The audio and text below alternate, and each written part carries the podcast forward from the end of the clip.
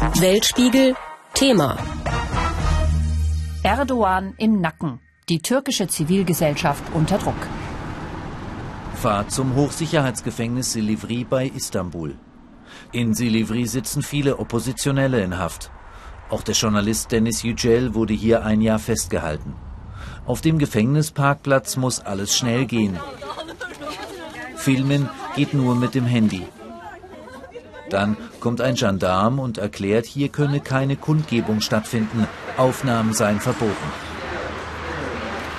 Fernsehkorrespondent Oliver Meyer-Rüth in seinem Bericht für den ARD Weltspiegel. Herr Meyer-Rüth, warum ist denn das ARD-Team zum Hochsicherheitsgefängnis gefahren? In Silivri sitzt Osman Kavala und Osman Kavala ist für mich die zentrale Person der türkischen Zivilgesellschaft. Er hat äh, das Anadolu Kulturinstitut gegründet und dieses Institut äh, fördert Kultur- und Kunstprojekte, aber auch so Projekte für die Völkerverständigung zwischen Armeniern, Kurden und Türken. Und Osman Kavala wurde vor fast 450 Tagen festgenommen. Äh, er ist in Untersuchungshaft. Es gibt immer noch keine Anklageschrift. Und äh, eine Gruppe von Unterstützern, die ist zu diesem Gefängnis hingefahren. Ähm, die hatten so Poster dabei, auf denen äh, das Gesicht Osman Kavallas zu sehen war. Und wir sind da mitgefahren, weil wir eben einen Bericht machen wollten über insgesamt den Zustand der türkischen Zivilgesellschaft, aber auch im Besonderen über Osman Kavala. Es gibt noch keine Anklageschrift, sagen Sie. Gibt es denn irgendwelche Hinweise, was man ihm vorwirft, was an Kulturarbeit schlimm sein könnte? Also es gibt ja hier die vielen regierungsnahen Medien, Zeitungen, Fernsehsender und so weiter und die haben relativ schnell nach seiner Festnahme über die Festnahme berichtet und da hieß es immer wieder, dass er unter Umständen den Terror unterstützen soll, also zum Beispiel den Putschversuch im Juli 2016. Da wird behauptet, dass er da irgendwie im Hintergrund mit ausländischen Kräften, Mächten irgendwas äh, organisiert hätte, aber Konkretes gibt es dann nicht. Und was man in letzter Zeit immer öfter hört, ist der Vorwurf, dass er diese Gezi-Proteste, die es 2013 hier in Istanbul gab, mit initiiert und mitfinanziert hätte. Aber es gibt, wie gesagt, immer noch keine Anklageschrift, deswegen weiß man nichts Genaues. Wir haben mal mit seinem Anwalt gesprochen und der sagt eben auch, genau diese Vorwürfe hätte er gehört. In Ihrem Bericht ist ja auch zu hören, was Erdogan selbst über Kavala sagt, interessanterweise ohne dessen Namen zu nennen, unterstellt er ihm als Agent tätig zu sein. Über einen von denen, die wegen Agententätigkeit festgenommen wurden, wird gesagt, er sei Gründer einer zivilgesellschaftlichen Organisation. Er sei ein guter Mensch und ein guter Landsmann. Mit solchen Beschönigungen versucht man nur, von seinem eigentlichen Ziel abzulenken. Kavalas Ziel, so Erdogan, sei der Umsturz der türkischen Regierung. Kavala habe die anfangs friedlichen Gezi-Proteste im Jahr 2013 in Istanbul mit initiiert und mitfinanziert. Diese schlugen später in Gewalt zwischen Sicherheitskräften und Demonstranten um. Kavalas Anwalt Ilhan Koyuncu hält Erdogans Vorwurf der Finanzierung der Gezi-Proteste für absoluten Humbug. Kavala habe als Person an den Protesten teilgenommen, doch allein die Idee, man könne ein Ereignis von solchem Ausmaß finanzieren, sei abstrus. Am 14. November wurden Kulturschaffende aus Kavallas Umfeld wegen des absurden Vorwurfs Mitgliedschaft in einer Organisation festgenommen. Bis auf einen kamen alle spätestens am nächsten Tag wieder frei. Das ist natürlich eine Methode, uns klarzumachen, wenn ihr ähnlichen Aktivitäten nachgeht, dann kleben wir an euch. Wir werden euch mit unserer Polizei und unserer Justiz bestrafen. Der türkische Staat setzt auf das System Angst und hat damit zunehmend Erfolg. Ein System Angst, sagen Sie in Ihrem Bericht. Mit welchen Methoden wird das denn umgesetzt? Eher brachial oder mehr subtil? Also teilweise brachial und teilweise subtil. Brachial dann, wenn Menschen festgenommen werden und sehr, sehr lange in Untersuchungshaft sitzen. Beispiel Osman Kavala, aber da gibt es auch viele, viele andere Beispiele. Es gibt dann teilweise auch Urteile und dann müssen die Leute lange, lange ins Gefängnis. Wenn man sich dann die Anklageschriften anschaut, dann hat man das Gefühl, dass das Ganze schon ziemlich konstruiert ist, diese Vorwürfe, die da gemacht wurden. Subtil eben dann zum Beispiel, wenn mal jemand kurzzeitig festgenommen wird oder wenn eben in den regierungsnahen Medien Berichte laufen über bestimmte Personen, wo dann auch ähm, man immer wieder in Verbindung gebracht wird, ähm, zum Beispiel mit dem Putschversuch oder mit irgendwelchen ähm, Geheimdienstorganisationen. Also sowas ist mir auch schon passiert. Ich äh, wurde auch schon mal ähm, sozusagen in einer Zeitung abgedruckt auf der ersten Seite und dann wurde behauptet, ich hätte da allen möglichen Blödsinn geredet in einer Live-Schalte ähm, über eine Demonstration, die damals nach dem Referendum hier in Istanbul ähm, stattgefunden hat. Da wird man an den Pranger gestellt und das ist dann schon unter Umständen auch so eine Botschaft, halte ich mal zurück mit deiner Berichterstattung. Zumindest habe ich so interpretiert. Dieses an den Pranger stellen oder diese Meinungsmache gegen Menschen, die beschreibt ja auch in ihrem Bericht oder in einem Interview zu ihrem Bericht die Ehefrau von Osman Kavala, die ein System zu erkennen meint. Such stories, such narratives had the objective to create an atmosphere of diese Geschichten und Erzählungen, sagt sie, hätten das Ziel, eine geheimnisvolle Atmosphäre der Angst zu erzeugen um einen Menschen, von dem die Leute bislang kaum was wussten. Und auf diese Weise könnte die Regierung Maßnahmen rechtfertigen, die juristisch eigentlich nicht zulässig seien, nämlich diese lange Untersuchungshaft. Also gezielte Verunsicherung, Herr Meyer-Rüth. Was passiert mit der türkischen Bevölkerung durch sowas? Die sind irritiert, die sind verunsichert, die trauen sich nicht mehr zum Beispiel zu demonstrieren, das war ja auch so, dass während des Ausnahmezustands Demonstrationen sowieso verboten waren. Ähm, aber dadurch, dass es eben auch äh, viele Festnahmen gab in letzter Zeit, weil man sich zum Beispiel sehr, sehr kritisch geäußert hat über den türkischen Staatspräsidenten, da fangen die Leute natürlich an, sich zurückzuhalten. Und das hört man hier auch immer wieder, wenn man Gespräche führt mit den Menschen, dann sagen die ohne die Kamera das eine oder andere und sind da schon auch kritisch. Und wenn man dann fragt, könnte man da nicht vielleicht auch ein Interview machen, weil das gehört nun mal zu unserer Arbeit, dass wir eben auch kritische Stimmen einfangen, dann äh, halten sich viele lieber zurück und sagen, nee, nee, das ist mir zu gefährlich, zu heikel. Wenn Sie jetzt zum Beispiel vor einem Hochsicherheitsgefängnis drehen, dann ist das ja wahrscheinlich nicht sehr gern gesehen von der Regierung. Riskieren Sie da selbst auch eine Festnahme? Also ich habe eine Pressekarte. Ich bin hier in der Türkei akkreditiert und ich würde jetzt mal behaupten, die schützt mich vor so einer Festnahme. Ähm, allerdings weiß ich auch aus Gesprächen mit äh, Vertretern des türkischen Staates, dass eine Arbeit ohne die Pressekarte kann gefährlich sein und da kann eine Festnahme stattfinden. Und wie ist das mit Ihren Gesprächspartnern? Wenn die jetzt offen reden und wirklich kritische Dinge sagen, haben Sie manchmal Angst, die am nächsten Tag nicht mehr zu erreichen, weil sie vielleicht festgenommen worden sind?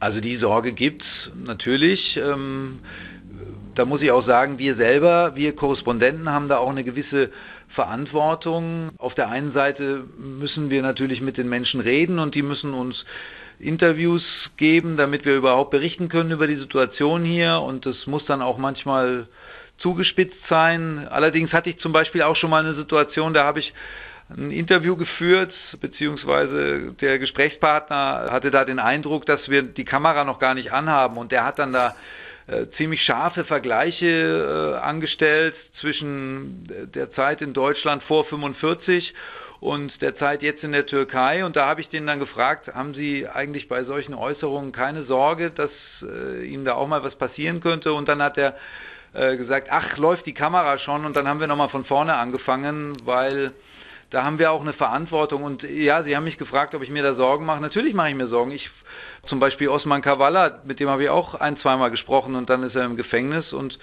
diese Sorge hat man hier, ja. Oliver Meyer-Rüth war das, der ARD-Fernsehkorrespondent in Istanbul. Weltspiegel, der andere Blick. Der türkische Journalist Can Dündar hat sich einen Namen gemacht als Filmemacher, Sachbuchautor und als Chefredakteur der linken Zeitung Cumhuriyet. Im Mai 2015 wurde er von Präsident Erdogan persönlich angezeigt wegen angeblicher Spionage. Später kam noch ein Prozess wegen Terrorpropaganda dazu.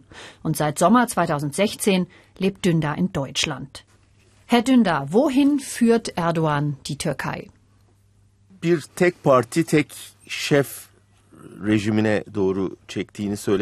ich sage, dass er das Land in Richtung Ein-Mann-Regime oder ein Parteiensystem steuert, werden unsere deutschen Zuhörer wahrscheinlich besser verstehen, wovon ich rede. Erdogan versucht, ein autoritäres Regime der Unterdrückung auf Grundlage der Religion aufzubauen. Wir reden hier von einem Führer, der die Legislative, Exekutive und Judikative bereits unter seine Kontrolle gebracht hat. Nicht nur das, auch das gesamte Finanzsystem des Landes sowie die Medien, das Militär, die Polizei hat er im Griff. Man kann sagen, dass die Türkei in der Tat auf ein autoritäres islamisches Regime der Unterdrückung zusteuert. Wie sehen Sie seine Entwicklung? War es von Anfang an abzusehen, welche Art Staat ihm vorschwebt? Oder hat er seine Strategie zwischendrin mal verändert? An beiden Aussagen ist was dran. Für viele Menschen war er von Anfang an demselben Ideal verbunden. Er hatte ein islamisches Staatsmodell im Kopf und hat das dann Schritt für Schritt umgesetzt. Zeitweise zeichnete er ein liberaleres Bild von sich, um dadurch die westliche Öffentlichkeit zu beeinflussen. Auch stimmt der zweite Teil der Frage. An der Macht, die ihm die Regierung ermöglichte, vergiftete er sich gewissermaßen und hat dann im Verlauf der Zeit den Druck immer weiter erhöht. Seit zwei Jahren sind Sie jetzt Chefredakteur des deutsch-türkischen Online-Magazins Özgürüz. Erreichen Sie damit denn auch Menschen in der Türkei? Sie können sich vorstellen, dass wir mit vielen Schwierigkeiten zu kämpfen haben. Da Erdogan die Medien in der Türkei komplett unter seine Kontrolle gebracht hat, versucht er auch Sendungen aus dem Ausland zu verhindern. Deswegen ist unsere Webseite in der Türkei gesperrt, vom ersten Tag an. Aber wir versuchen über andere Wege unser Publikum zu erreichen. Und tatsächlich verfolgen Millionen Menschen unsere Seite, insbesondere in den sozialen Medien. Wobei das Klima der Angst sowohl die User als auch die Menschen, die mit uns zusammenarbeiten wollen, gezwungen gezwungenermaßen beeinflusst. Özgürüz heißt auf Deutsch Wir sind frei. Aber sind türkische Staatsbürger in Deutschland wirklich frei? Oder reicht der lange Arm aus Ankara bis hierher? Ja, mit Sicherheit sehen Sie auch, dass der lange Arm Erdogans bis hierher reicht. Also das Regime in der Türkei bedient sich aller Mittel, von Entführungen im Ausland bis hin zur Bedrohung und Erpressung, schreckt vor nichts zurück. Das eigentlich Schwierige ist aber, dass unsere Freunde in der Türkei in Haft sind. Dass Menschen, die mit uns zusammenarbeiten oder unsere Familien dort wie Geiseln gehalten werden. Solange ihr Leben und ihre Freiheit in Gefahr sind, können wir uns hier nie ganz frei fühlen.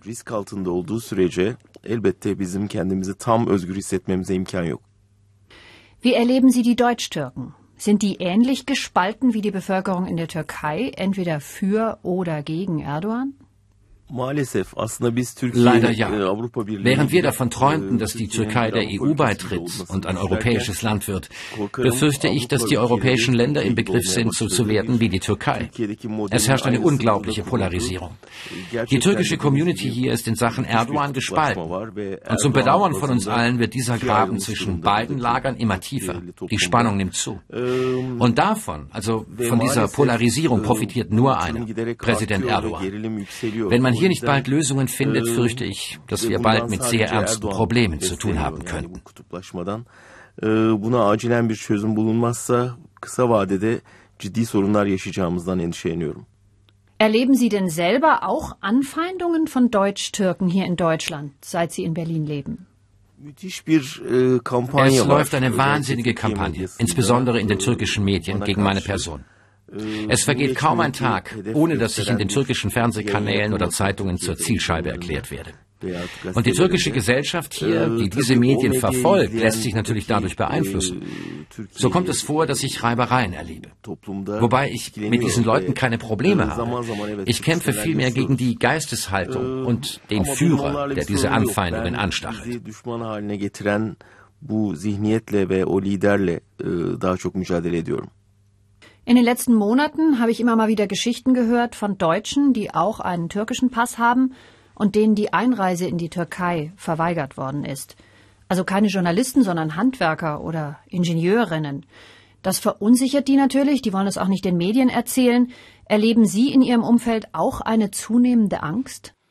Evet, aslında ilginç bir şekilde ja, interessanterweise ist es schwieriger geworden, sowohl in die Türkei einzureisen als auch aus der Türkei auszureisen. Erdogan hat die Türkei in eine Art Open-Air-Gefängnis verwandelt.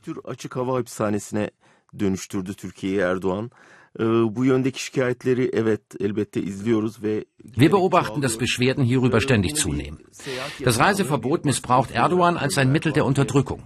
Und da leider keiner reagiert, macht er einfach weiter.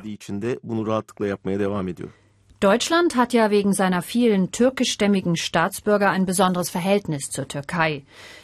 Welche Haltung würden Sie sich denn von der Bundesregierung wünschen? Ehrlich gesagt sind die Türkei und Deutschland für meine Begriffe zwei sehr alte Freunde. Bedauerlicherweise hat diese Freundschaft dadurch Schaden genommen, dass einer der Freunde immer autoritärer wurde. Die Türkei hat angefangen, die Fehler zu machen, die Deutschland aus seiner Geschichte kennt. In einer solchen Situation hat ein Freund die Aufgabe, den anderen darauf aufmerksam zu machen, dass dieser Weg der falsche ist und in eine Katastrophe führen würde. Das müsste man dem Freund wieder und wieder sagen und ihn auffordern, den Weg der Rechtsstaatlichkeit einzuschlagen. Genau das sollte Deutschland tun, und zwar entschieden und um jeden Preis. Und dann gibt es ja noch die andere Türkei, die gegen Erdogan kämpft, die sich für Demokratisierung und westliche Werte einsetzt. Deutschland sollte mit diesem Teil der Türkei enger in Kontakt stehen und sich neben die Leute stellen, die für Demokratie kämpfen. Deutschland als kritischer und auch mal scharfer Freund der Türkei. Das wünscht sich der türkische Journalist Can Dündar. Er ist ehemaliger Chefredakteur der Zeitung Cumhuriyet und gibt inzwischen von Berlin aus das Online-Magazin Özgürüz heraus. Weltspiegel. User fragen. Warum wird Erdogan immer als Diktator hingestellt? Ja, das ist eine mediale Zuspitzung so einfach das dann klingt und so einfach das man machen kann, so einfach ist es dann aber doch nicht. Könnte es vielleicht daran liegen, dass er tatsächlich ein Diktator ist? Ist Erdogan größenwahnsinnig? Erdogan ist ein Machtpolitiker, der meiner Meinung nach ganz genau weiß, wie ein Großteil der Türken ticken und der die Klaviatur wunderbar spielt, um hier immer wieder Mehrheiten zu bekommen. Weltspiegel Kontext. Präsident Erdogan träumt von einer neuen Türkei.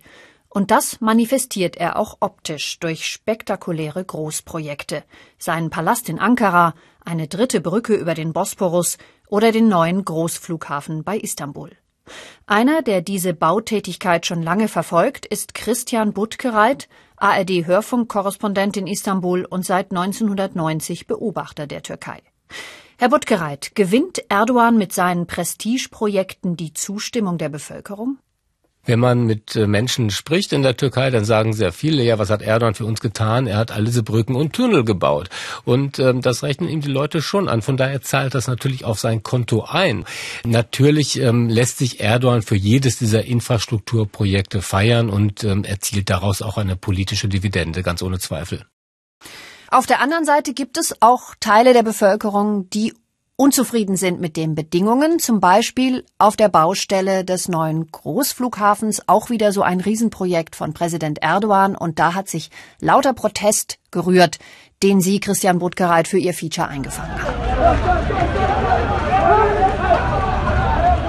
Als zu den unsicheren Arbeitsbedingungen Mitte September auch noch Regenwetter einsetzte, reichte es vielen Bauarbeitern auf der Flughafenbaustelle. Sie protestierten. Tausende von ihnen kommen aus anderen Teilen der Türkei oder dem Ausland.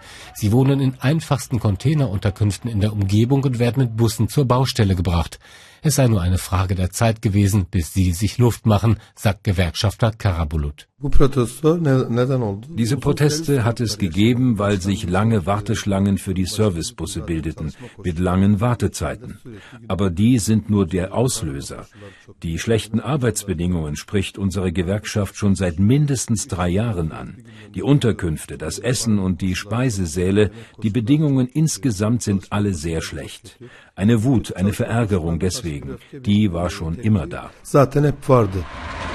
Schnell waren Sicherheitskräfte von Polizei und Gendarmerie zur Stelle. Sie gingen mit Tränengas und Wasserwerfern gegen die Protestierenden vor.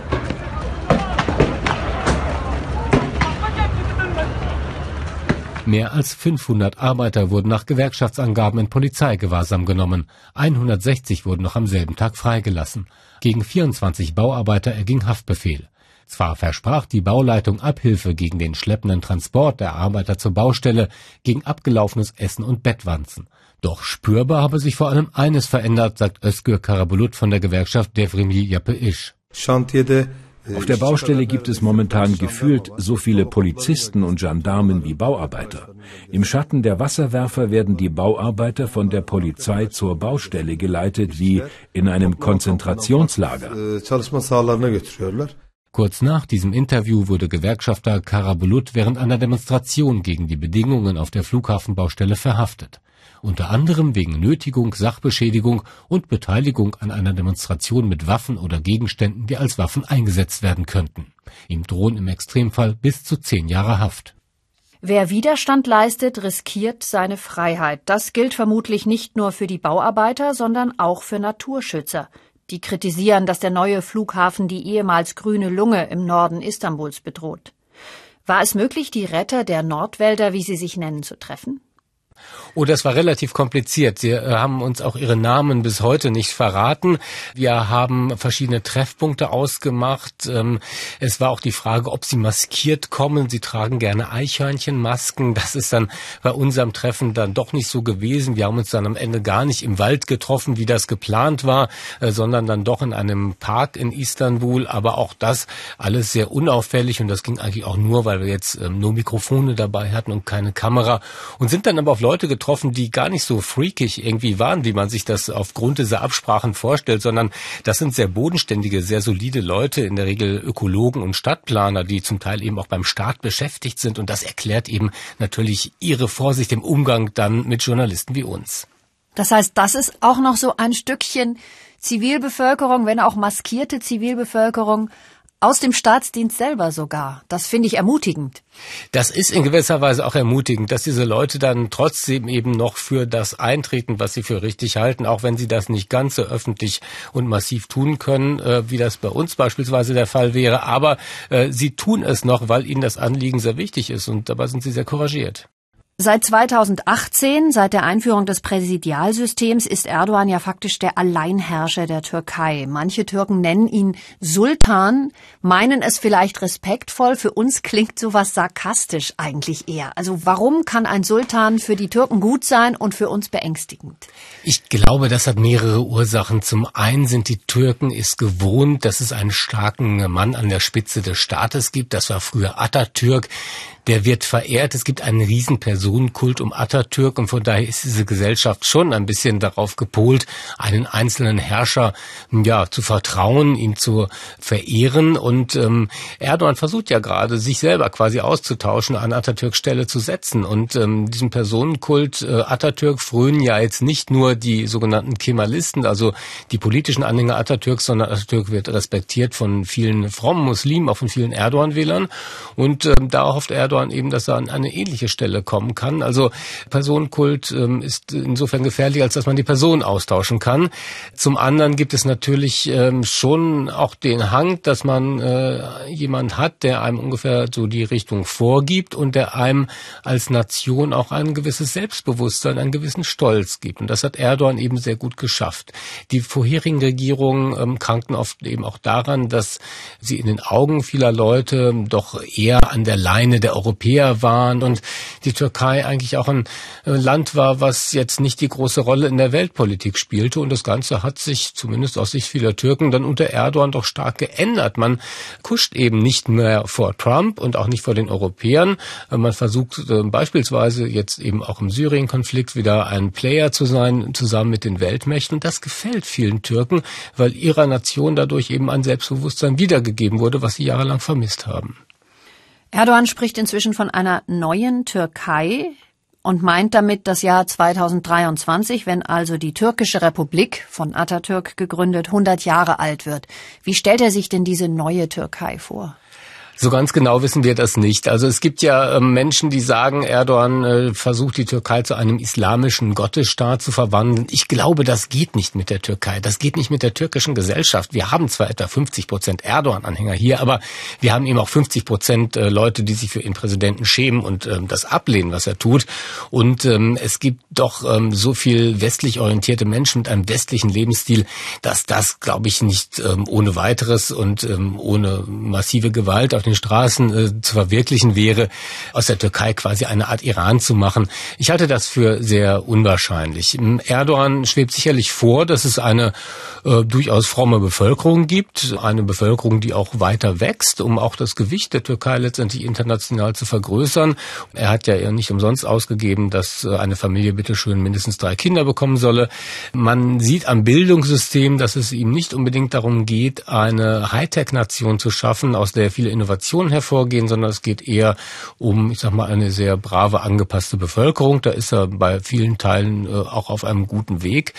Er will die Türkei natürlich positionieren zwischen Europa, zwischen dem Nahen Osten. Die Türkei ist inzwischen ja ein Gasdurchlieferungsland. Erdogan sitzt quasi auch am Gashebel, was russisches Erdgas anbelangt.